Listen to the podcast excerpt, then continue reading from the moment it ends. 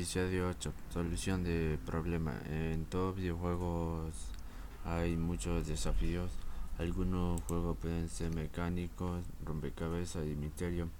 Ofrecen a los niños la oportunidad de encontrar una solución a un problema.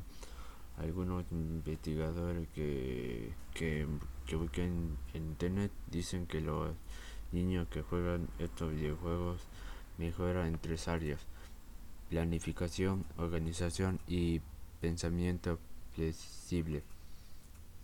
Pero no se emocione demasiado. No está claro que estas habilidades para solucionar problemas en los juegos se aplique en la vida diaria.